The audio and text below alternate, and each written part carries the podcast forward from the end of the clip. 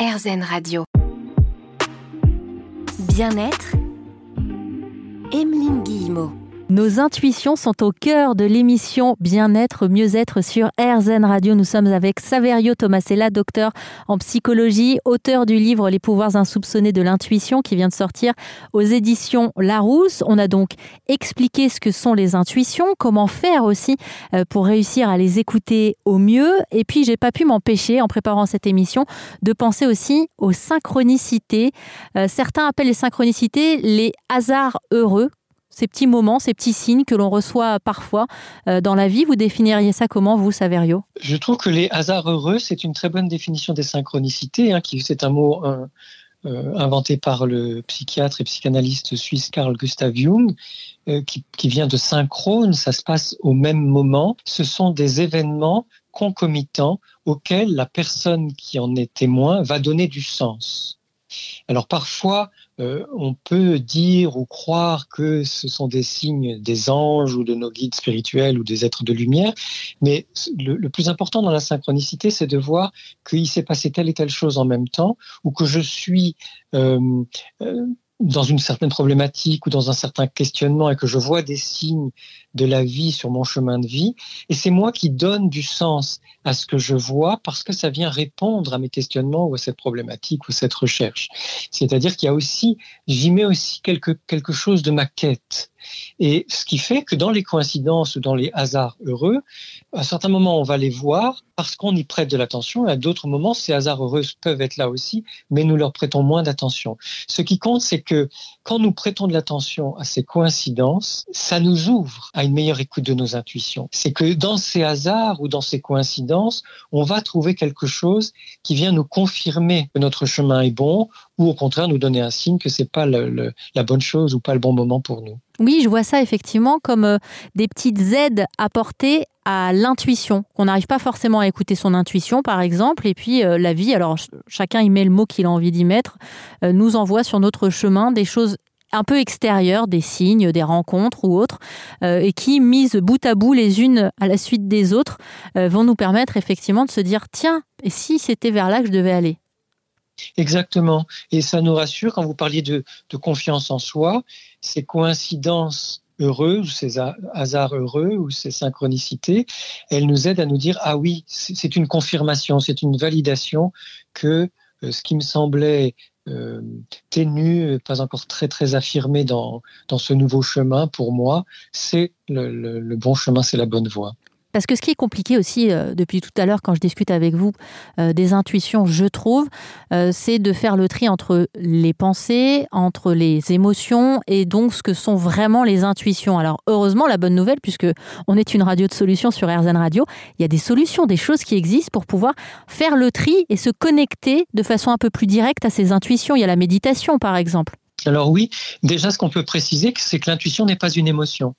Donc si je sens que je suis pris dans une émotion ou que je suis traversé par une émotion, l'intuition ne va pas arriver au moment de l'émotion. Elle viendra peut-être juste avant, elle est peut-être venue juste avant mon émotion, elle viendra peut-être juste après, ou quand je porterai un regard, euh, un autre regard sur mon émotion, ou à un moment qui n'a rien à voir, j'aurai l'intuition de ce qui s'est passé pour moi dans ce moment d'émotion. Mais l'intuition n'est pas de l'émotion. Donc, surtout, ne mélangeons pas ça. L'intuition n'est pas une pensée. Donc si je suis en train de réfléchir, d'élaborer une idée, ça n'est pas une intuition. En revanche, on sait que le cerveau euh, a différentes ondes cérébrales et donc les, gamma, euh, les ondes de la concentration, les ondes bêta, les ondes de la vigilance, les ondes alpha, les ondes de la relaxation, les ondes theta, les ondes de, de l'hypnose, de la transe, de l'endormissement ou du réveil, et les ondes delta, celles du sommeil profond.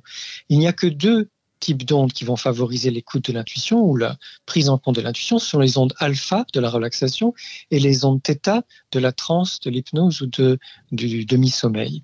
Donc on peut aussi favoriser par la méditation, la marche en montagne ou dans les en forêt, la natation, la course, la danse ou toutes sortes de choses, ce qu'on appelle le flow, hein, quand on est dans le flux de la vie, qu'on est vraiment profondément dans ce qu'on est en train de faire, les ondes alpha et les ondes theta vont nous permettre de euh, mieux euh, percevoir nos intuitions. Et c'est en vous entendant parler comme ça, et je me dis, mais quel chemin parcouru au niveau euh, justement de toutes les études liées à l'intuition. On est très très loin euh, de, de, ce qui était considéré il y a encore une certaine époque comme totalement irrationnel. On avance vraiment, quoi. Oui, parce que l'intuition est de l'ordre de la conscience. C'est une autre forme de conscience, une conscience fulgurante, très précise, et qu'on a besoin aussi d'accueillir, d'accepter pour pouvoir en tenir compte.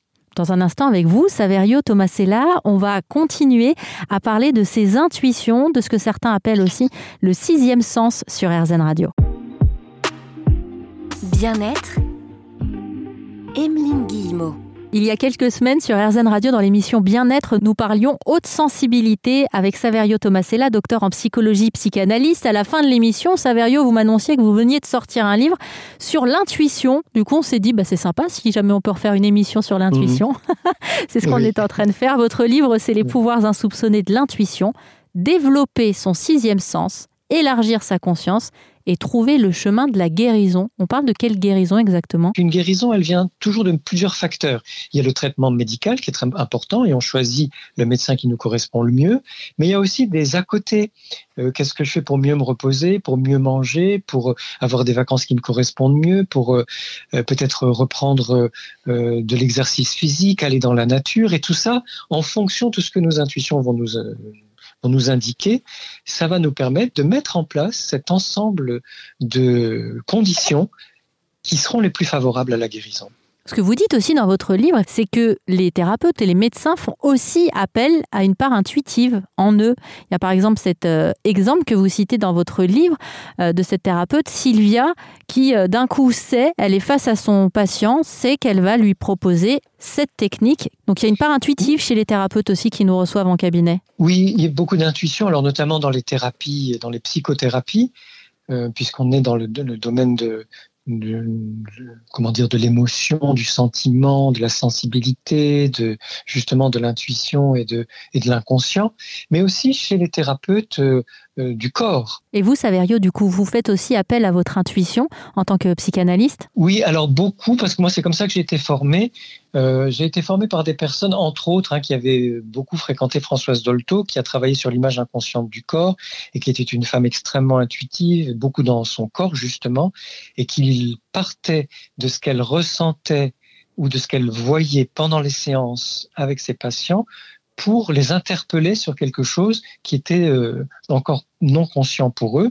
Donc j'ai appris cette méthode où pendant la séance, et uniquement pendant la séance, parce que c'est dans le, jeu de ce qu'on appelle le transfert entre le patient et son thérapeute, euh, ce que je sens dans mon corps ou ce que je vois comme euh, image, ce que j'ai comme vision, je le reformule sous forme de question ou comme piste d'exploration pour ma patiente ou pour mon patient, et à 99% des, dans 99% des cas, c'est effectivement un élément qui vient de son inconscient et que la personne va pouvoir euh, se réaccaparer en conscience en disant ah oui ça me fait penser à ci à ça et ça permet d'enrichir la séance et d'avancer de façon beaucoup plus sûre euh, sans être dans l'intellectualisation ou les mauvaises interprétations qui s'appuieraient sur la théorie là on est vraiment dans le réel du corps ce que vous êtes en train de dire, Saverio, alors c'est fascinant. C'est je vous imagine dans votre cabinet, vous êtes psychanalyste, face à vous un patient qui vous parle de sa problématique, des choses qu'il a envie de partager avec vous, et vous au même moment, vous êtes en face de lui, vous ressentez des fois des choses dans votre corps? Oui, oui, c'est ça. On, on ressent